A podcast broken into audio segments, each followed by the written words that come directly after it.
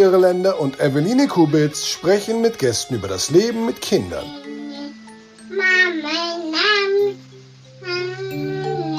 Drei Jahre wach. Bis jetzt dachte ich immer, mein größter innerer Konflikt am Mama sein wäre der zwischen meiner inneren Helikoptermutter, also zwölf Jahre im Tragetuch, dann Hochsicherheitsinternat, und dem inneren Motivationscoach, der das Kleinkind anfeuert, bestärkt und ihr Sicherheit vermittelt. Aber jetzt, wo die Autonomiephase so langsam dämmert und das Kind alles alleine machen will, Schuhbänder binden zum Beispiel, treten ganz andere Protagonisten in den inneren Mixed Martial Arts Ring. In der einen Ecke Mutter Teresa. Jetzt greift sie zum sechsten Mal falsch hin. Ich muss meinem Baby doch helfen. Gegenüber der innere Hulk. Der sechzehnte Versuch war bis jetzt der falscheste. Und dann gibt's noch eine Ecke für den misanthropischen Dr. House. Wenn wir jetzt den dritten Bus in Folge verpassen, weil sie sich das Schuhband ins Auge piekt, ich aber nicht helfen darf, geht sie barfuß und einäugig ins Heim. Hallo und herzlich willkommen bei Drei Jahre wach. Für euch im Studio sind heute Eveline und Julia. Wir freuen uns, dass ihr wieder eingeschalten habt. Wir haben gerade eine Szene von Eveline gehört, bei der sie die verschiedenen Protagonisten so ein bisschen beschreibt, die in ihr vorgehen, die da emotional in den Ring treten, wenn sie Mama oder seitdem sie Mama ist. Eveline, beschreib doch mal, wie geht's dir da in diesem Moment? Ja, also es ist ähm, ein Instagram-Post von mir gewesen, in dem ich so ein bisschen versucht habe zu beschreiben. Ich finde, man hat ja öfter mal so gespaltene Persönlichkeiten auf dem Tableau im Alltag, die so gegeneinander ähm, kämpfen und argumentieren. Und seit ich Mutter bin, sind eben ganz neue Akteure in Erscheinung getreten, die ich vorher nicht kannte, die tatsächlich mich ein bisschen verstört haben, erschreckt, aber auch amüsiert. Und ähm, äh, das ist gerade in so Momenten, wo es sehr viel Geduld erfordert und man gleichzeitig sehr viel Stress im Nacken hat, kommt es dann zu so absurden, absurdem Kopfkino, ähm, wo die dann so gegeneinander antreten und diese Rollen gegeneinander in den Ring treten. Ja, über genau diese Rollen wollen wir heute sprechen. Wir haben einen ganz wunderbaren Gast, eine tolle Frau bei uns. Eveline und ich waren nämlich kürzlich in einem Film, der da heißt Frau Muttertier, der diese ganzen Rollen ziemlich gut beschreibt. Und wir haben heute die Alexandra Helmich da. Hallo Alexandra. Hallo. Alexandra, du bist äh, Autorin, Sängerin. Äh, du hast das Drehbuch geschrieben für den Film, ähm, warst selber eben auch als Schauspielerin mit dabei. Du bist Mitgründerin vom Kinderkunsthaus. Erzähl uns doch mal, wie wuppt man das alles? Mutter bist du nämlich auch. Ja, ich wollte es gerade, ich wollte es gerade sagen. Ähm, und Mutter sozusagen, also das Muttersein hat bei mir auch ganz viel Positives ausgelöst. Also auch wenn ich natürlich diesen Moment der gespaltenen Persönlichkeiten, das fand ich einen sehr schönen Satz, den kann ich extrem gut nachvollziehen. Das habe ich äh, gerade beim Muttersein total gemerkt, weil man eigentlich Multitask sein soll und ich bin da bedingt gut. Also bei mir funktionieren die Sachen, glaube ich, deshalb, weil ich ähm, weil ich wirklich, wenn ich das tue, wenn ich das eine tue, also sprich äh, schreibe, dann schreibe ich dann ähm, äh, ja, ist das andere sozusagen außen vor. Ähm, und ansonsten geht das natürlich nur mit äh, ganz viel Unterstützung und Hilfe. Und ich habe ja auch nicht alles alleine gemacht. Also einen Film macht man sowieso nie alleine. Ähm, ja, so. Unterstützung und Hilfe dann von Familie? Vom Ehemann, mhm. ja, von meinem Mann. Und ich habe auch das Glück, äh, dass meine Familie auch hier lebt. Also das heißt, oder auch die Schwiegermutter. Ich habe eine ganz tolle Schwiegermutter, nicht wie in dem Film. Das muss ich immer tatsächlich immer wieder dazu sagen, dass äh, meine, meine echte Schwiegermutter nicht Vorbild war. Ähm, ja, darauf, darauf konnte ich extrem setzen und und habe jetzt mit meinen äh, Töchtern, mittlerweile sind die jetzt Teenager, also 12 und 16, ähm, die, also ich glaube, manchmal war das auch tatsächlich ein Vorteil, dass sie auch selbstständig sein mussten. Also weil sie haben einfach schnell gemerkt, sie können sich jetzt nicht auf Mama oder Papa verlassen. Wir haben schon sehr partnerschaftlich die Erziehung gemacht und das, das bringt manchmal auch ein bisschen Chaos rein, weil sich dann vielleicht äh, manchmal auch keiner richtig zuständig fühlt. Also sprich, kommen irgendwie E-Mails von der Schule und äh, mein Mann dachte, ich kümmere mich drum, ich dachte, er kümmert sich drum und so und das haben unsere Kinder, aber ich glaube, das hat sie nur definitiv stärker gemacht, weil sie wissen einfach, wenn was ist, müssen sie selber dran denken. So, also ich halte auch nichts davon, dass ich denen den Schulranzen trage. Mhm. Ähm, es sei denn, es ist mal wahnsinnig viel, aber ansonsten ähm, haben die, ja, ich habe ähm, in einem Artikel gelesen, du bist mit deiner, ich glaube, zweiten Tochter auf dem Spielplatz gewesen und hast da so ein bisschen die Szenerien beobachtet, die dich amüsiert, aber vielleicht und irritiert, vielleicht auch schockiert haben, äh, hier und da. Und daraus ist dann, du hast das aufgeschrieben, daraus ist dann ursprünglich ein Theaterstück ähm, entstanden und dann eben jetzt der Film. Wie kam es denn jeweils dazu? Also wie bist du auf die Idee gekommen und warum bist du auf die Idee gekommen, das muss ein Theater Theaterstück werden? Also zunächst einmal muss ich, äh, muss ich sagen, dass meine Tochter, die, die, die zweite Tochter muss natürlich jetzt immer so ein bisschen herhalten für irgendwie, ähm, das war dann so wahnsinnig anstrengend. Die ist, mhm. ähm, ich sage das wirklich jetzt sehr positiv, ist ein tolles Mädchen, die war, ist nach wie vor sehr willensstark was ja mal per se positiv ist, was aber natürlich einen auch oft an die Grenzen bracht, bringt. Und ich habe ganz extrem, also ich war wirklich sehr oft überfordert weil ich bei unserer ersten Tochter, wo ich immer dachte, das ist vielleicht so ein Einsteigerkind, ähm, die die relativ schnell durchgeschlafen hat, wo man sich schon gar nicht traute, dass man das überhaupt erzählt. so. Und sich mal gefragt hat, was machen die da eigentlich alle? Das ist doch eigentlich ganz easy. Das war dann aber eben ein Glück, kann ich nur sagen, ähm, mit der zweiten Tochter anders. Und ich musste eigentlich immer wieder äh, ja, gucken, wie funktioniert es. Und die hat mich e-, emotional einfach unglaublich herausgefordert, weil ich habe Seiten an mir kennengelernt, aber sowohl in die eine, also sowohl sozusagen, dass man so, so extrem berührt ist und äh, angreifbar verletzt, ähm, aber eben auch teilweise aggressiv und denkt, oh Gott, Wahnsinn, wo kommt denn das jetzt her? Und dann immer dieser Struggle zwischen dem schlechten Gewissen und äh, ja, so zerrissen zu sein und so.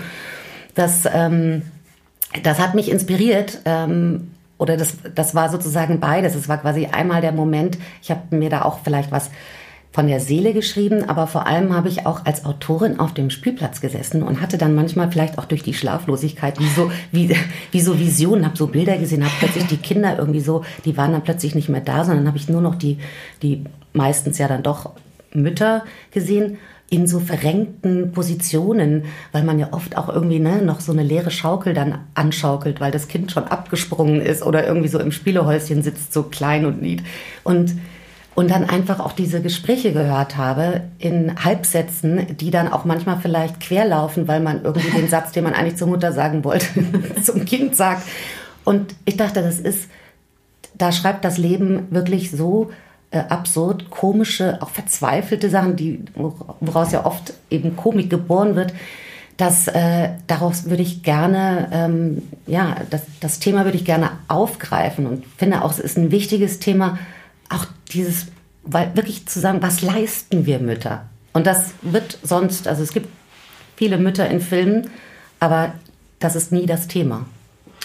Dieses äh, Soziotop-Spielplatz, ja, ähm, so wurde es ja auch schon ähm, beschrieben. Da findet man sich jetzt ja so, wenn man jetzt den Film sieht, sehr gut wieder. Ne? Also das kennt, glaube ich, jeder von uns, diese Situation ähm, ähm, auf diesem Spielplatz mit den verschiedenen Müttern, die dann ähm, antreffen, erzählen, ähm, was da alles so an Gesprächen dann irgendwie stattfindet. Wenn du jetzt, also deine Kinder sind aus diesem typischen Spielplatzalter ja so ein bisschen raus. Wenn du jetzt zurückdenkst an diese Spielplatzzeit, was gab es da für dich so für Begegnungen? Also ähm, gab es da positive Begegnungen? Gab es da ja, Menschen, auf die du sonst vielleicht nicht getroffen wärst? Absolut positive Begegnungen, weil ich habe ganz viele Freundinnen auch äh, oder auch Paare sozusagen aus dieser Zeit, so, die wir über die Kinder gelernt haben. Ich glaube, das ist auch bei vielen so, weil man ja man, man sitzt einfach in einem Boot und es können Außenstehende auch oft nicht nachvollziehen, wie man sich bei großartigem, wahnsinnigem Kindergeschrei immer noch unterhalten kann. ähm, es ist so, dass die, die verschiedenen Rollen, die jetzt in, also die verschiedenen Mütterbilder in Frau, Mutter, Tier, auch die Mütter, die auf dem Spielplatz vorkommen, das gibt da jetzt keine eins zu eins Vorbilder, so. Aber natürlich habe ich da von der, der Helikoptermam oder bis zu der Mutter, die jetzt vielleicht nicht fünf Sprachen mit ihrem Kind spricht, mhm.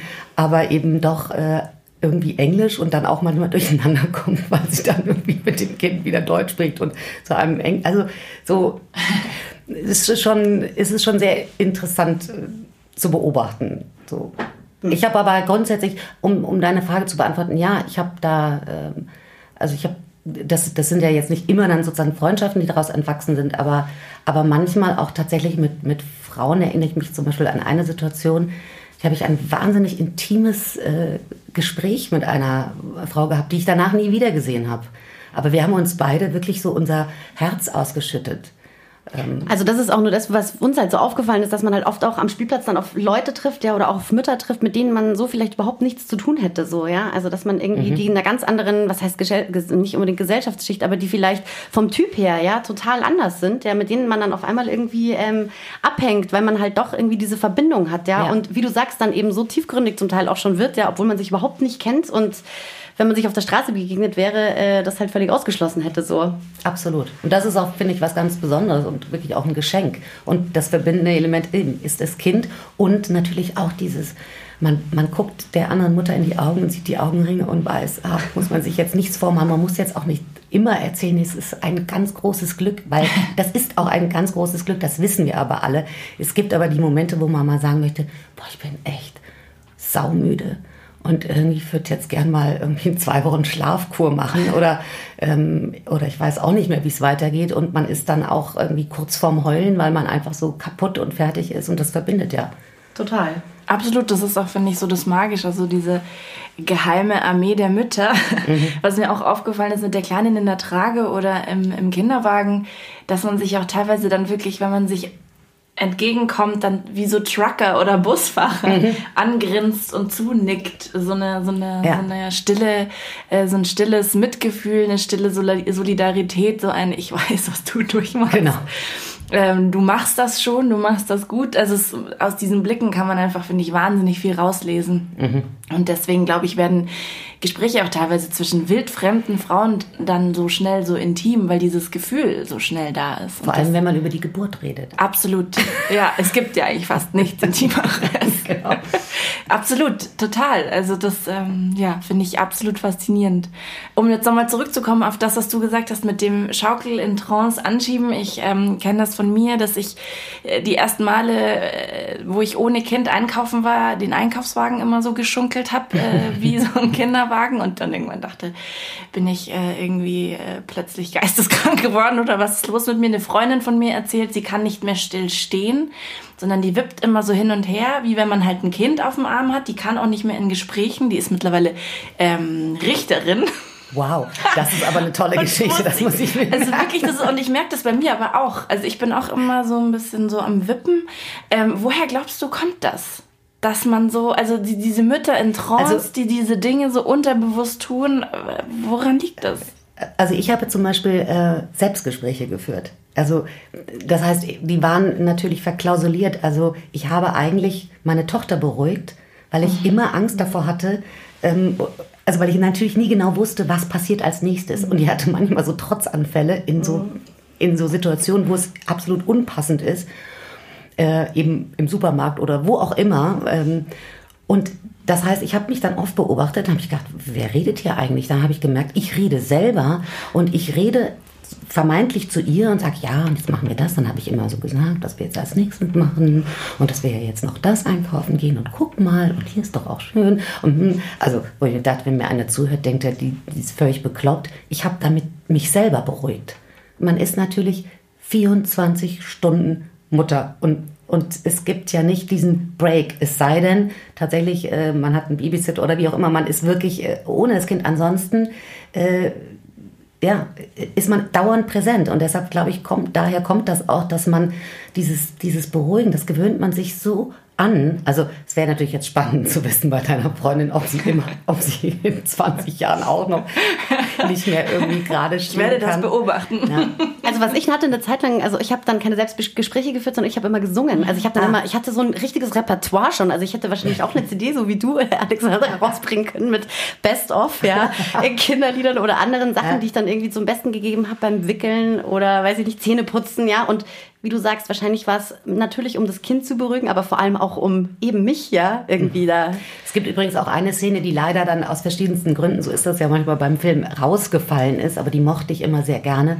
Da steht nämlich eigentlich, ähm, also Nela, die Figur, die ich in dem Film spiele, vor dem Spiegel putzt sich die Zähne und ähm, sagt dann, erst mit der, also ich habe erst mit der Zahnbürste beim Zähneputzen habe ich mich wieder gespürt. Mhm.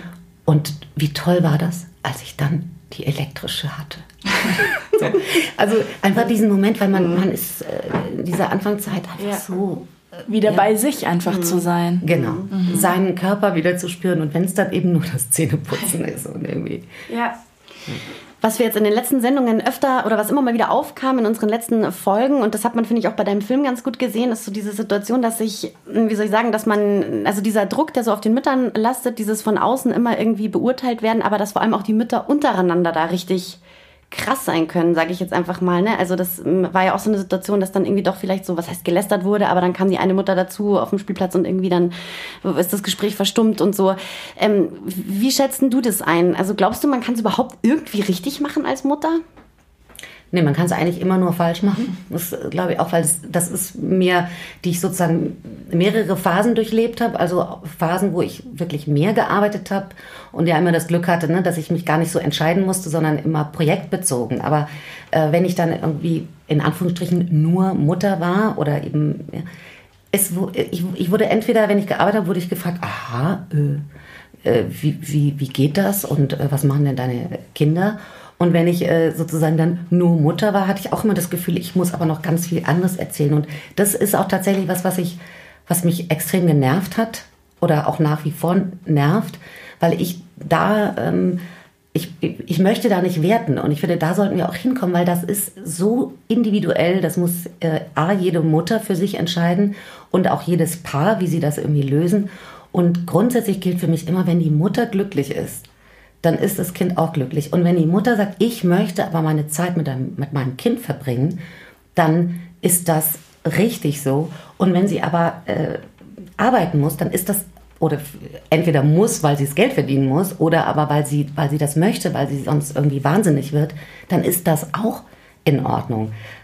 Also man sollte nur, finde ich, vor allem irgendwie dieses, wenn Mütter sich entscheiden und das Glück haben, sozusagen zu Hause bleiben zu dürfen, muss man ja auch mal sagen, dann dann, äh, dass die Anerkennung auch da ist. Eigentlich müssten sie Geld dafür kriegen. So, eigentlich müssten sie ein Gehalt dafür bekommen. Absolut, ja. Also es ist äh, meine Hochachtung vor allen Mamas, die das schaffen, den ja. ganzen Tag mit dem Kind und ja. ähm, dieses ohne Anerkennung. Ja, oh, genau, genau diesen Konflikt einer klassischen Working Mom, sage ich jetzt mal, ähm, den stellst du ja mit deiner Rolle Nila, du hast sie gerade schon angesprochen, ähm, auch sehr schön dar, denn sie behauptet in ihrem Job, also sie ist eine erfolgreiche Karrierefrau ähm, und sie behauptet in ihrem Job oder verheimlicht, dass sie ein Kind hat. Und ähm, also man muss nur ganz kurz dazu ja. sagen, sie, sie hat es nicht direkt, also sie verheimlicht es ja, sie hat einfach irgendwann äh, festgestellt, das äh, ist sozusagen die Vorgeschichte, mhm. die, die im Film nicht zu sehen ist dass, äh, dass wenn sie sich bewirbt, dass es quasi immer, ja, also dass das einfach ja. dann immer wieder anders reagiert. Und dann hat sie irgendwann beschlossen, so, ja. ich muss das ja nicht sagen, weil bei Männern ist es auch völlig ja, egal, ob genau. die jetzt so Kinder haben oder nicht. Und es macht es einfacher. Also diesen Grund hatte ich tatsächlich sofort, also, also ich habe das auch nie hinterfragt, wahrscheinlich weil man das halt einfach schon so oft auch gehört hat und oder selber erlebt hat oder bei Freundinnen, deswegen das war mir völlig klar, dass ah, okay. das, das, also ja. trotzdem natürlich super wichtig für, für Hörerinnen vielleicht und Hörer, die ähm, noch nicht in diesem Thema so drin sind oder den Aspekt noch nicht kannten. Äh, kennst du denn jemanden, der das selbst so getan hat oder wie kamst du darauf, diese Rolle zu zeichnen? Ja, ich kenne tatsächlich, äh, ohne Namen zu nennen, aber mhm. ich kenne tatsächlich eine äh, Frau, also eine, eine, Freundin von mir, die, ähm, die immer viel gearbeitet hat und die, die jetzt in, in, ihrem, in ihrer Abteilung, also die wussten das die Leute schon, aber sie hat das grundsätzlich in der Branche nicht äh, erzählt und alle haben auch immer gedacht, dass sie keine Kinder hat.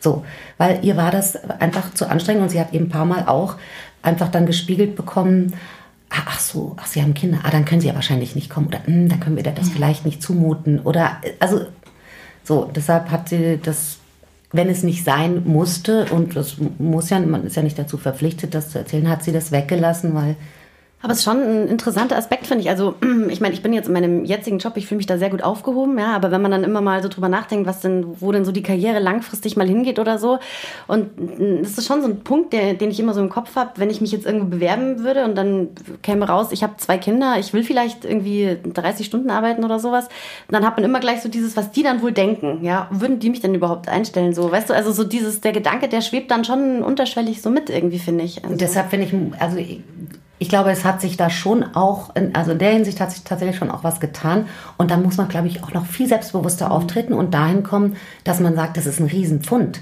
Mhm. Genau. Und, und, und nicht per se denkt, ähm, oh, wenn ich die jetzt einstelle, dann, dann ist das Kind wahrscheinlich so oft krank und dann kann die nicht. Was wiederum übrigens uns dazu führt, dass wenn Männer dann auch mal zu Hause bleiben, wenn das Kind krank ist, weil das habe ich auch schon oft erlebt, dass irgendwie bei, bei Paaren, wenn beide arbeiten und das Kind ist krank, bleibt immer die Mutter zu Hause. Mhm. Und so, statt dass der Vater ja auch mal zu Hause bleiben könnte. Äh, also, und, und dann, dann, gibt, dann wird das nämlich auch automatisch weniger, weil dann muss sozusagen der Arbeitgeber immer damit rechnen. Ja. Ne? Also dann, ja. Das ist eben genau der Punkt. Also da wird halt so eine Rollenverteilung zwischen Eltern auch politisch ähm, ja. tatsächlich. In dem Moment, wo, ähm, also meiner Meinung nach, in dem Moment, wo die Männer eben auch sich trauen, zu Hause zu bleiben oder überhaupt dran denken oder wie auch immer, wie du sagst, dann verteilt sich das und dann äh, schreckt man nicht immer so zurück, oh, eine Mama und so, also all das, was du gerade geschildert hast.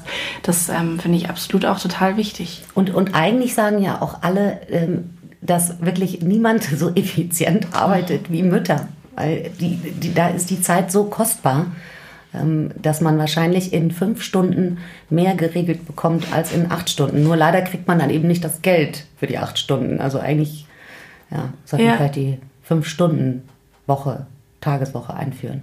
Ja, total. Also ähm, die Anerkennung und eben, und dass man halt einfach, wie du es auch gerade gesagt hast, selbstbewusst halt dann einfach auch auftritt und sagt, hey, ich habe zwei Kinder, ich, ich bin echt ein totaler Mehrwert für euch, ja, wenn ihr so ja. ja auf mich setzt. So. Ja. Also bei deinem Film, also geht es ja auch, also wenn man, wenn wir nochmal auf die Mütterrollen zu sprechen kommen, es geht ja auch, du hast es vorher schon ganz kurz angesprochen, dass äh, deine Schwiegermama nicht gemeint ist als Vorbildfunktion im Film. Trotzdem wollen wir nochmal natürlich nochmal drüber sprechen, weil das ein super interessanter Aspekt ist, äh, haben wir uns gedacht. Diese Rollen innerhalb der Familie, also dass man auf einmal, wenn man selber Mutter wird, nochmal mit dem Erziehungsverhalten seiner Eltern sozusagen konfrontiert wird. Wie ist dir das denn persönlich ergangen? Persönliches beantworte ich auch gleich, aber das war für mich auch immer ganz wichtig äh, bei dem Film, dass es eben, es, ist, es geht nicht nur um, um die Mütter, die jetzt sozusagen mit den kleinen Kindern, also den, dem Alltagswahnsinn mit kleinen Kindern zu tun haben, sondern es geht auch ähm, eben um um das, was sich generell in der Familie verschiebt. Also deshalb ist auch diese junge Mutter, gespielt von der Christine Suku, für mich so, so wichtig, weil da geht es eher auch um die Abnabelung zu ihrer Mutter. Mhm. Und, ähm, und das ist ja auch, das ist wirklich das Tolle ja an Kindern. Es, es wirbelt erstmal alles durcheinander. Man kriegt, man sieht sozusagen seine eigenen Eltern nochmal anders. Man ertappt sich vielleicht, um es jetzt mal lustig zu machen, auch dabei, dass man plötzlich denkt, ups, den Satz wollte ich nie sagen, aber den habe ich genauso schon von meiner Mutter gehört. Ähm, und aber es ist, äh, es macht einfach unglaublich viele Emotionen, ähm, setzt das frei und alle sind gefordert, sich nochmal neu zu justieren und auch, ähm, ja, vielleicht auch manchmal unterzuordnen. Das habe ich zum Beispiel von einer Frau gehört nach einer Kinovorstellung, die dann irgendwie sagte, ja, ich äh, muss mich jetzt irgendwie unterordnen. Das ist crazy. das war mich ganz, ganz nett. Ähm, also eine Frau, die jetzt Oma ist. Mhm, die jetzt Oma ist, genau. Ähm, also die, die die, die den Film als ähm, wirklich auch so als, als Anregung gesehen hat. Also die wirklich nach dem Film auch so sagte, ich glaube, ich äh, spreche jetzt noch mal mit meiner, äh, ich spreche noch mal mit meinem Sohn und meiner Schwiegertochter. Also das war irgendwie ganz, ganz toll. Also bei mir persönlich, klar, ich habe auch äh, sozusagen sind auch andere Themen irgendwie freigesetzt worden. Und zu meiner Schwiegermutter kann ich nur sagen, dass ich am Anfang war das auch gar nicht immer so einfach. Also ist jetzt äh, nicht, absolut nicht vergleichbar. Liebe Jutta, falls Sie es hören. so. Aber ähm, ich glaube, da ist immer ganz wichtig die Haltung des Mannes. Also mhm. wenn der Mann lieber bei seiner Mama wohnen möchte, weil die nämlich so tolle Nutella-Brote schmiert und weil die auch alles viel besser gemacht hat, dann wird es halt schwierig. Aber wenn wer sozusagen, wenn, wenn man partnerschaftlich wenn beide sich für dieses Modell, sagen wir, beide arbeiten oder sich oder was auch immer, aber sich darauf committed haben und das dann auch verkörpern und nach außen äh, kommunizieren, auch eben zu der eigenen Mutter, dann hat man das Problem auch nicht so. Dann ruckelt es ein bisschen, aber dann sind die, dann ist das sozusagen klar. Und dann kann man natürlich trotzdem noch, um jetzt quasi auch meine eigene Rolle der Nela zu, da kann man natürlich trotzdem auch ab und zu mal sagen, ist doch toll, dann ist die Oma da, dann mache ich mich jetzt mal locker, dann wird es eben einfach alles anders. Es wird sicherlich gut gehen, weil sie hat ja auch schon Kinder großgezogen. Ja, also das, was du gerade gesagt hast, finde ich tatsächlich ein super spannender Aspekt, dass das die Familienkonstellation auch total durcheinander wirbelt und eben die Rollen innerhalb der Familie, also dass wenn ein Kind da ist, dann die eigene Mutter sozusagen, die also jetzt Oma ist, bisher halt immer so das Sagen hatte oder halt so der Weisheit letzter Schluss aus ihrer Perspektive und ich habe dich als Kind großgezogen, jetzt dann plötzlich dann auch Dinge hören muss wie äh, nein, im ersten Jahr gibt's keinen Honig oder ja, aber du hast immer Honig gekriegt, wenn du äh, Halsschmerzen hattest. nee, das, das könnte fürs Kind giftig sein. So und ich erlebe das mit meiner Mama sehr oft, dass sie dann wirklich sehr stark vor den Kopf gestoßen ist und man da so, eine, so, eine, so einen Ton auch finden muss dass es nicht automatisch bedeutet, also mit dem Honig ist jetzt ein profanes Beispiel, aber es geht ja ganz viel auch um Erziehungsdinge, mhm. die man jetzt einfach vielleicht auch anders macht und so, mhm. dass das nicht als Kritik ankommt ja. und dieses, du hast es falsch gemacht, ich mache es jetzt richtig. Und das stelle ich mir aus, aus der Perspektive wahnsinnig schwierig vor, ja. weil es ist ja von ihrer Seite auch ein totales Loslassen gefordert. Mhm. Ein, ich habe dich großgezogen und jetzt ziehst du jemand anderen groß und ich darf kann gar nicht so viel Einfluss ich, nehmen. Ich glaube, da fühlen sich halt viele Eltern auch dann ganz schnell sozusagen angegriffen. Total. Und, und das ist oftmals gar nicht so gemeint, sondern man, man, man, man guckt sich das nur an, man wertet, man sagt ja vielleicht auch, die konnten das in der Situation gar nicht anders und äh, ne, also man kann auch nicht die Schuld immer auf irgendwie, egal ob es jetzt die Eltern sind oder auf andere sein, irgendwann hat man sein eigenes Leben und dann muss man das auch selber irgendwie anpacken. Aber ich weiß auch, dass das ähm, wirklich sensibel ist. Also bei meiner Mutter war es allerdings so, immer wenn ich gefragt habe, ähm, dann waren wir, wir, also ich muss irgendwie ein ganz tolles Baby gewesen sein. Ich habe immer durchgeschlafen. das ja, also genau das, kann, das, das kann einfach nicht sein, definitiv nicht. Aber das hat irgendwie der Verdrängungsmechanismus oder ich ja. weiß nicht über die Jahre. Ja. Ich glaube, das hat auch was mit hineinwachsen zu tun. Also ich finde, man muss nicht nur, also man wächst ja dann, in diese Rollen muss man auch erstmal hineinwachsen, wenn sich das dann so verschoben hat eben, ne, dass dann die, die, die, also dass die Mutter auf einmal Großmutter ist und die Mutter ist Mutter und so. Also das ist so, ich fand das am Anfang irgendwie, da wollte ich das immer noch so, also man hat ja auch so mit bestimmte Erwartungen, ja, und wie du es aber auch schon gesagt hast, das Kind wirbelt dann alles durcheinander und das ist eh alles überhaupt nicht mehr so, wie man sich es irgendwie vorgestellt oder erwartet hat, ja. Mhm. Und ähm, also am Anfang war ich eher noch so, nee, wir machen eher so unser Ding und jetzt zum Beispiel, also ich grübel dann teilweise drüber nach, ob ich nicht unsere Schwiegermama frage, ob sie nach Bayern umziehen wollen würde, so, ja, weil halt die Herausforderungen irgendwie steigern oder pro Kind irgendwie mehr werden, so. Ja. Und man dann irgendwie auch lernt, oder ich habe das gelernt, einfach auch dann dankbar zu sein für Hilfe, so. Das ist mir am Anfang irgendwie nicht so leicht gefallen, weil man irgendwie dann sein eigenes Ding machen will und. Das ist das Größte, wenn man das Glück hat, dass die äh, Eltern oder Schwiegereltern in der gleichen Stadt wohnen. Also ich habe äh, äh, eine Kollegin, ich ähm, kann das jetzt vielleicht auch sagen, die spielt auch in dem Film mit, die ist alleinerziehende Mutter und die sagt immer, sie ist Luxus alleinerziehende Mutter, weil sie hat ihre Eltern hier in mhm. München wohnen und die übernehmen einfach ganz viel und das ist natürlich ein wahnsinniges Glück. Ja, und ich habe das dann immer schon auch noch genau noch so mal im Kopf so dieses, was früher so war. Ne? Man ist irgendwie so, man, es braucht eine Familie irgendwie oder ein Dorf, um ein Kind großzuziehen. Was hat mhm. man immer gesagt? So eigentlich den Gedanken, den finde ich eigentlich auch total schön. Ja, also auch wenn es vielleicht dann schon natürlich Herausforderungen mit sich bringt, weil die Konstellationen oder Beziehungen halt vielleicht ja auch nicht immer ganz einfach sind schon. Also unabhängig von den Kindern auch. Ja, aber ja. die Rollen neu verteilt halt so. Ja. Aber eben auch, ich finde es einen total schönen Gedanken, äh, was du gerade gesagt hast, dass auch die, dass sich das Kind eben logischerweise auf die Partnerschaft auch auswirkt, ist ja also geschenkt, ne? Aber in, in Kombination jetzt mit der Deshalb auf beiden ganz kurz, Seiten. Ich ja. finde übrigens, heiraten ist schön, aber ja. die viel größere Herausforderung und, also ist, äh, und, und Entscheidung ist, gemeinsam ein Kind großzuziehen. Also, Absolut, ja. Mein Freund und ich, wir sind auch nicht verheiratet und wir sagen das immer wieder so. Äh, warum jetzt eigentlich überhaupt noch? Also ich habe rumänische Eltern, für die liegt das auf der Hand, warum? die wäre das sehr, sehr wichtig. Und wir sagen so, nein, also wir sind so oder so fürs Leben jetzt miteinander verbunden, ob mhm. wir wollen oder nicht. Und ja. ob wir irgendwann mal wieder wollen äh, oder noch wollen oder nicht, sehe ich absolut ja. genauso. Weil ähm, sich scheiden lassen geht auf jeden Fall schneller als dieses, diese Verbindung irgendwie wieder. Also genau, man bleibt sein Leben lang Die bleibt. Eltern. Ja. Aber Das eben. ich war auch so ein Gedanke, ne? Also der hat mich am Anfang, ich weiß nicht, wie es euch ging, mit so intim zu plaudern, der hat mich fast, ähm, ich, der, der war so groß, dass ich am Anfang, ich wusste gar nicht so genau, wohin damit. Es ist einfach dieses, dieser Moment, der ist ein, ein Lebewesen, äh, die jetzt immer, immer da ist. So, das ist, äh, also das war wirklich so ein Wunder. Ich war, ich, ich wusste gar nicht, wohin mit all meinen Emotionen. Also das, Es erschlägt einen manchmal auch so ein bisschen die Verantwortung. Also so finde ich so dieses, dass du halt, da, da kommst du ja nicht mehr raus. Ja, am, am Anfang total. Ich habe zum Beispiel in der ersten Nacht, also mit der, mit der ersten Tochter, habe ich in der ersten Nacht, haben wir Space Night geguckt. Wir haben, wir haben die ganze Nacht durch, ich weiß nicht, das lief dann irgendwie ähm, und, und dann habe ich, habe ich immer gedacht, ah, Australien, das wäre schön. Ganz kurz in der ersten Nacht mit deiner ersten Tochter. ja. Also als wir nicht in der, also nicht direkt nach der Geburt, sondern nach sechs Tagen Krankenhaus, Krankenhausaufenthalt, die erste Nacht zu Hause, weil das, äh, weil da schlief sie übrigens noch nicht, also so ganz, sie war dann schon auch ein normales Baby. Ähm, und, und ich weiß nicht, und irgendwie waren wir beide so aufgewühlt, wir konnten auch beide nicht schlafen, dann haben wir irgendwie den Fernseher angemacht und dann lief da wie so Space Night und quasi so Aufnahmen von oben von der Welt. Und das war, das hat sich bei mir so eingebrannt, weil das war so schräg, weil, weil das war so alles. Ich war so emotional angefüllt, dass ich bei jedem, dass ich einerseits voller Glück war und gleichzeitig dachte, ich kann mir es gar nicht vorstellen, jetzt kann ich da nie wieder hinfliegen. Also es war, Ja. Ich finde aber auch im Wochenbett fühlt sich so an. Darüber haben wir, glaube ich, habe ich auch schon mal in irgendeiner Folge erzählt. Äh, davon habe ich schon mal erzählt.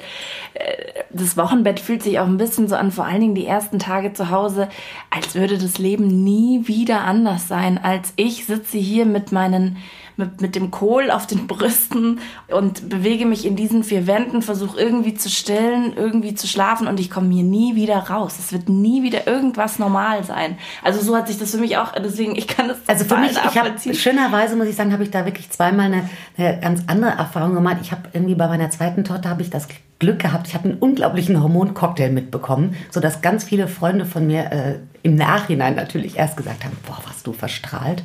Ich war wirklich, also das, ich, ich, ich war äh, fernab, also als ob ich auf so einem Trip bin und war total verstrahlt. Also ich fand alles wunderbar. Es hat irgendwann äh, sich umgekehrt. Ne? Also irgendwann ging es in die andere Richtung. Aber Spätestens als deine zweite Tochter, weil du ja gesagt hast, sehr willensstark, äh, Ja, dann ja, wurde, genau. hast du dir Also- gedacht, oh, das ist die bittere Realität. Richtig, genau. Aber, aber ich will damit sagen, da habe ich quasi dieses, dieses Wochenbett auch ähm, als, als ganz, als was ganz Inniges empfunden. Also, weil, ähm, genau, ich will jetzt hier da gar nicht ins Detail gehen, aber ich musste etwas länger im Krankenhaus bleiben. Und alle schon so, oh Gott, du Arme und das ist ja schrecklich. Und, und ich habe diese Zeit, weil ich eben jetzt natürlich auch bei der zweiten das auch schon anders, äh, ja, für mich, äh, ähm, also ja auch schon wusste, da kommen wieder andere Zeiten, das hat sicherlich auch geholfen, habe ich das als totales Geschenk empfunden. Nur sie und ich und sonst muss ich gar nichts machen. Super schön. Klar, weil man weiß natürlich auch, die Realität kommt Genau. irgendwann wieder und man Ja. sitzt nicht nur zu Hause Ja. und so. Aber witzig, was ich habe versucht, Wellness die, zu machen. Nicht ganz. Was für dich nach, äh, du hast ja zwei Töchter, war das für dich damals dann klar, jetzt ist die Familienplanung durch? Äh, Nee, wir haben äh, ewig lang immer über das äh, dritte nachgedacht und immer einer von uns hat gesagt, irgendwie, ah, ich bin mir nicht sicher und dann haben wir einen Film gemacht. nein, nein, es, äh, das war, das war Ja, da, genau, dann hat, schaut man ihn natürlich sich an und denkt sich, boah, ne, also zwei ist super, das ist, äh, Nee, es, uns war einfach auch immer klar, dass wir wirklich das auch beide mittragen äh, wollen, müssen, so, sonst geht es nicht. Und ja, also ich, ich sag mal, manchmal ist dann vielleicht besser, wenn man gar nicht so viel drüber nachdenken kann, es einfach passiert. Ähm, ich bin aber sehr dankbar und glücklich. Ich habe zwei gesunde Kinder, also alles gut. Ich habe letztens äh, gelesen, weil ich das auch irgendwie so ähm, ähm, emotional so wieder auf dem Schirm hatte, das Thema, und habe ich nur gelesen, ich würde gerne noch ein Kind kriegen, aber ich will keins mehr haben. Und dann dachte ich mir so, genau das ist es so. Ja, so dieses, Oh nee, das würde ich andersrum sagen. ja, also, für mich kriegen, Ich auch. ja, Nee, also da würde ich ja sogar sagen, wenn das jetzt mein Mann übernehmen könnte, wäre ich glaube, also dann hätten wir sozusagen wahrscheinlich das dritte, dann wären wir angegangen. Nee, für mich wäre das genau das. Also ich fände dieses Gefühl, wieder schwanger zu sein, so dieses, das, das fände ich einfach so schön. Dieses, diesen Prozess, dieses Kind, also um dieses, wie soll ich sagen, ja, so diese, weil du auch das so als Geschenk gesagt hast, so, ne, so dieses, diese erste bezaubernde Zeit, so dieses Kind zu kriegen, das finde ich total schön. Aber ich möchte nicht noch ein drittes, glaube ich, haben, wo diese ganzen anderen Zeiten dann auch kommen und diese ganzen das Herausforderungen. Das ist so, ja? lustig, weil ich würde es, wer hätte es wirklich ähm, damals ja. immer anders gesagt, obwohl ich gute Schwangerschaften hatte. Also es war gar nicht so, dass es mir jetzt extrem schlecht ging. Und trotzdem war ich, muss ich echt so mich mal froh, dass ich meinen Körper wieder für mich hatte. Hm. Irgendwann. Ja. Du bist jetzt, hast du gesagt, seit 16 Jahren Mama. Vor acht Jahren kam dann das Theaterstück. Jetzt der Film. Wie würdest du sagen, hat sich in den 16 Jahren das Mama-Sein verändert? Was sind so eklatante Unterschiede, die du, die du bemerkt hast? Also das, was, was ich, äh, ich gebe mal wieder, was ich jetzt sozusagen auf der äh, Kinotour, weil ich bin mit Frau Mutter Tier jetzt in ähm, mehreren Städten, ich glaube fast in zehn Städten äh, Deutschlands gewesen und danach, nach der Vorstellung, gab es immer eben Frage und Antwort. Und ähm, da haben mir wirklich einige junge Mütter gesagt, dass sie dieses, diesen Stress, ähm, also dieses, was man alles sein soll äh, oder auch ähm, selber sozusagen, was man sich selber äh, an Ansprüchen stellt, dass sie das teilweise noch viel extremer finden durch eben die ganzen sozialen Medien. Weil entweder folgt man vielleicht einer, die, wo man das Gefühl hat, Wahnsinn, wieso ist die denn jetzt immer so im, im Glück und es sieht immer alles so schön aus und die kann das immer alles so genießen und irgendwie kann ich es gerade gar nicht genießen. Oder aber es ist, äh, ja, wobei Instagram funktioniert natürlich in der Regel so, dass man sich nicht irgendwie in dem Moment, wo man total kacke drauf ist, fotografiert, sondern wenn es alles super ist. Ähm, insofern kriegt man natürlich eher diese bunten, äh, tollen Bilder. Also ja, das äh, vieles hat sich eben da leider noch gar nicht verändert. Wie war das denn für dich damals, vor 16 Jahren, als du deine Tochter gekriegt hast? Du hast ja viel, äh, viel gearbeitet in der, in der Zeit. Die Situation ist ja heute, heute gibt es ja mehr Leute, die arbeiten, heute mehr Mütter, die arbeiten. Wie war das vor 16 Jahren? Also wenn man ah. vor 16 Jahren Mutter geworden ist und hat trotzdem gearbeitet, wie war das? Also wenn ich, wenn ich äh, gedreht habe, bin ich tatsächlich immer wieder gefragt worden, ach toll, aber was machst du denn mit deinen Kindern? Also das bin ich, ja, eigentlich wirklich fast immer gefragt worden. Und dann habe ich eben gesagt, ja, äh, die sind, oder sie, in dem Fall, das eine Kind, die ist bei meinem Mann. Und dann kam auch ganz oft, oh Wahnsinn, kann der das? ähm, was ich, was ich äh, wirklich un unglaublich finde. Also warum soll ein Mann das nicht können? Also da, da mussten wir uns natürlich selber hinterfragen. Also die können das, also man muss denen das ja auch dann zutrauen und, und da auch nicht so einen riesen Deal draus machen, weil das geht mir auch auf den Keks, nur weil Mann jetzt eine Windel wechseln kann. Halleluja. Also das ist jetzt noch nicht, äh, muss man jetzt noch nicht als Staatsakt feiern. Aber so war das irgendwie teilweise. Ich, also ich, ich kann natürlich jetzt nicht sagen, wie, wie ist es heute. Ich glaube, es hat sich, es haben damals natürlich auch Mütter schon gearbeitet, logischerweise. Aber es, das, es war immer wieder dass man sich, ich hatte immer wieder das Gefühl, ich muss mich rechtfertigen. Hattest du das irgendwie auf dem Schirm, dass du, ähm, weil man möchte ja immer irgendwie auch Vorbild für seine Kinder sein, ähm, jetzt hast du zwei Töchter. Äh, mir geht es total oft so, oder ich habe äh, im Vorfeld gesagt und ähm, als noch nicht klar war, welches Geschlecht mein Kind haben würde äh, und ich habe eine Tochter, habe ich immer gesagt, Töchter kriegen will ich auf gar keinen Fall, weil das ist so schwierig in den heutigen Zeiten und die so zu empowern und stark zu machen und dir zu sagen, du kommst auf die Welt und du hast es erstmal in vielen, vielen Dingen schwerer, aber ist egal, du kannst trotzdem alles machen, was du willst und so. All diese Dinge. Jetzt hast du zwei Töchter und bist immer viel ähm, arbeiten auch gewesen. War das hattest du im Hinterkopf, du möchtest ein Vorbild sein für deine Töchter oder war das einfach nur dieses, was wir vorher hatten, ich bin dann glücklich, also sind dann meine Kinder auch glücklich? Also ich glaube, dass Erziehung sowieso nur funktioniert auch eben über das Vorleben. Also man kann nicht von seinem Kind irgendwas erwarten, was man selber überhaupt nicht erlebt. Grundsätzlich glaube ich, dass die Kinder absolut spüren, wenn man etwas mit Leidenschaft macht. Das ist, das ist definitiv, äh, also und mit Begeisterungsfähigkeit, dann finden die das auch toll. Und ich habe da auch mit Freundinnen drüber gesprochen. Eine zum Beispiel sagte, dass ihre Mutter immer sehr, sehr viel gearbeitet hat, auch zu Hause, aber die war so im Glück mit ihrer Arbeit, deshalb hat sie das nie als negativ empfunden. So, ähm, sondern sie war eigentlich immer stolz. Natürlich gab es manchmal die Momente, wo man denkt, ach guck mal, die Mutter, die wird, jetzt wird die schon wieder abgeholt und das möchte man auch so bequem haben, aber eigentlich ist man, ja, ist das. Aber eben auch da, jetzt sind wir schon wieder bei diesem Arbeitsthema. Ich glaube, wenn es, wenn es eine bewusste Entscheidung ist, zu sagen, ich, ich möchte für mein, mein Kind da sein, aber ohne sich aufzuopfern. Mhm. Also das eigene Leben und die eigenen Bedürfnisse nicht zu vergessen, weil das, äh, das, das wird schon in dem Moment, glaube ich, schwierig, weil man ja, man schenkt unglaublich viel seinen Kindern, aber es ist immer ein Geschenk ohne Gegengeschenk. Also das kann kommen, das muss aber nicht sein. Also das ist wirklich eine selbstlose Liebe und ähm, das, das muss man bereit sein zu, zu geben. Und ich glaube, da ist dann natürlich irgendwann manchmal der Punkt, wo man vielleicht, wenn man sozusagen dann gefühlt sich doch aufgeopfert hat oder ganz viel in das Kind investiert hat oder zurückgesteckt hat. Und wenn das dann vielleicht nicht zurückkommt, weil das Kind in der Pubertät sagt, lass mich in Ruhe, dann sind das wahrscheinlich die Situationen, Momente, wo das schwierig wird. Deshalb würde ich immer sagen, ähm, es geht gar nicht um, um die Arbeit, um das, das sozusagen Geld verdienen, aber dass man sich nicht verliert, dass man auch da ganz klar auch eine, eine Achtung für das hat. Und wenn es ist, dass man äh, äh gerne malt und nicht, weil man damit Geld verdient, dann muss man das vertreten, dass das eine Wichtigkeit hat. Dass das, mhm. Weil wir, das finde ich ist auch so ein generelles Ding, weil Frauen oftmals das immer so, so bescheiden, so das nichts wert. So, ach ja, jetzt mache ich so ein bisschen nebenbei. Also, hm, weiß mhm. auch noch nicht. Ja.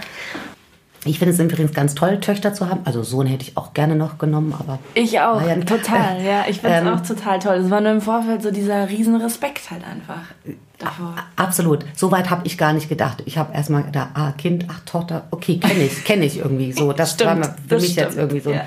so ein Zugang. Aber ähm, es gibt ja so viele Frauen, die sind einfach unglaublich gut ausgebildet und äh, haben tolle Jobs und dann geben sie die auf.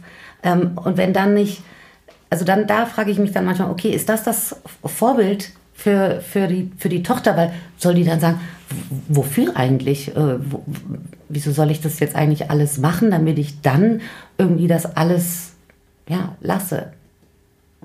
Also das muss nicht so sein, aber wenn natürlich dann oftmals irgendwie die, das, das Kind dann zum Projekt wird, weil, weil man eben, ähm, also wie, wie, ja, weil man natürlich auch schon so viel äh, gelernt hat im Job, wie auch immer. Das ist ja dann noch oft so, dass dann viele der Mütter werden dann auch Elternsprecherinnen und hm, das ist alles tiptop aufgezogen. Und ähm, das ist übrigens super. Ich bin immer total dankbar gewesen um diese Mütter. Vielen Dank, die das so spitzenmäßig machen. Aber eben, wenn das Kind dann zum Projekt wird, dann kriegt es, glaube ich, so eine Schräglage. Mhm. So.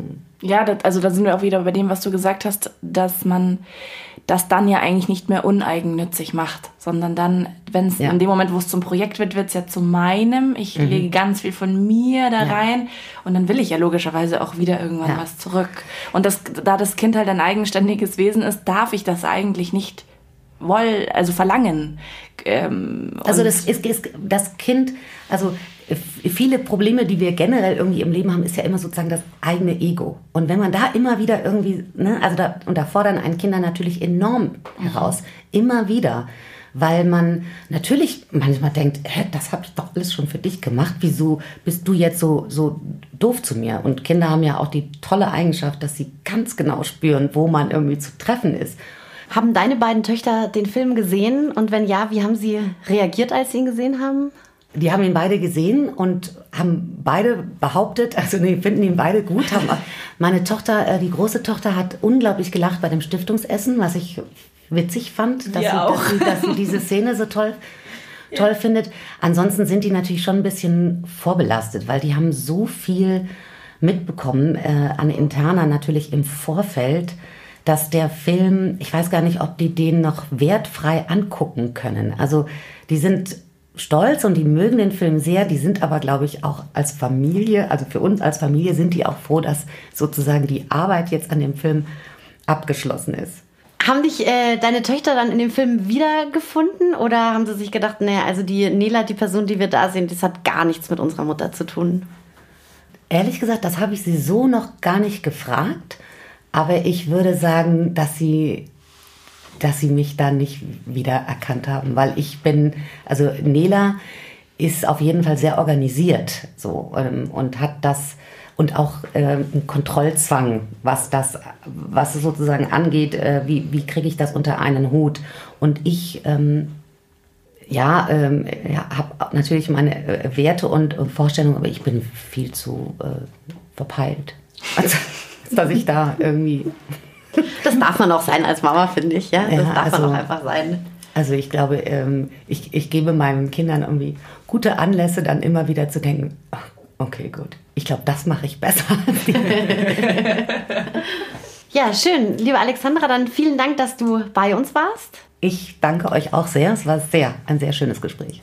Wir freuen uns, wenn ihr in vier Wochen wieder einschaltet. Ähm, bis dahin wünschen wir euch eine schöne Zeit. Macht's gut. Und unsere Rausschmeißerin Barbara schließt gleich die Klammer der heutigen Sendung beziehungsweise rahmt sie schön ein, denn sie hat mir vor einiger Zeit um 6 Uhr morgens einen kleinen Wuteinblick in ihren inneren Mixed Martial Arts Ring gegeben, beziehungsweise ein bisschen erzählt von den Mütterrollen, denen sie so in und um Kita begegnet. Also bleibt gleich noch dran. Und ja, bis bald, ihr Lieben. Danke fürs Zuhören. Jeden Morgen hier, wenn wir ganz dringend in die Kita müssen. Neuerdings ist es ein bisschen äh, schärfer, ist die Türpolitik etwas schärfer, weil die ja so feste Kernzeiten haben, zu denen die halt gerne pädagogisches Programm machen und Frühstück und so weiter. Und dann äh, Mütter immer wieder mal knapper kommen. Ich möchte nicht verhehlen, dass unter Umständen ich auch eine bin. Kann sein, die auch mal gerne auf den letzten Drücker kommt. Das ist aber nicht so wahnsinnig tragisch. Da gibt es Mütter, mit denen andere, ganz andere Konflikte am Start sind. Aber der Ton hat sich gerade so ein bisschen verschärft zwischen den Rabattsmüttern, wo ich mir immer denke, die armen Mädels in der Kita. Du hast einfach echt mit so viel anstrengenden Komischmüttern zu tun. Und da geht es gar nicht mehr so sehr um, um Helikoptermütter, sondern einfach, es gibt halt einfach immer so querulanten Arschlöcher, ne? Die hast du halt einfach überall. Da tun sie mir manchmal echt leid und die sind halt auch echt jung teilweise. Und das sind halt einfach Dinge, die müssen die noch lernen. Und ähm, da stoßen die halt dann immer mit ihrem rehäugigen Superpädagogik-Idealismus auf echt anstrengende Kackbratzen, die ihnen das Leben und ihre Idealvorstellung von einem pädagogischen Tag, wie der ablaufen soll, halt manchmal echt zur Hölle machen. Naja, jedenfalls, äh, naja, nicht zuletzt, man halt rechtzeitig in der Arbeit sein muss, morgens dieser Druck. Und dann, ja, steht man daneben, während das Kind sich so überhaupt gar nicht entscheiden mag. Welche Schuhe, welche Hose, Kleid oder Pullover und du schaust auf die Uhr und sie sitzt immer noch nackt auf dem Klo, weil sie davon überzeugt ist, dass sie jetzt zum dritten Mal pinkelt. Und du weißt, in fünf Minuten geht aber die Tür zu in der Kita. naja, da steht man dann davor und man möchte einfach nur schreien, aber man versucht es natürlich nicht zu tun. Drei Jahre wach. Das Abenteuer Familie. Immer am dritten Samstag im Monat auf Radio Feuerwerk und zum Nachhören auf Podigy, Spotify und iTunes.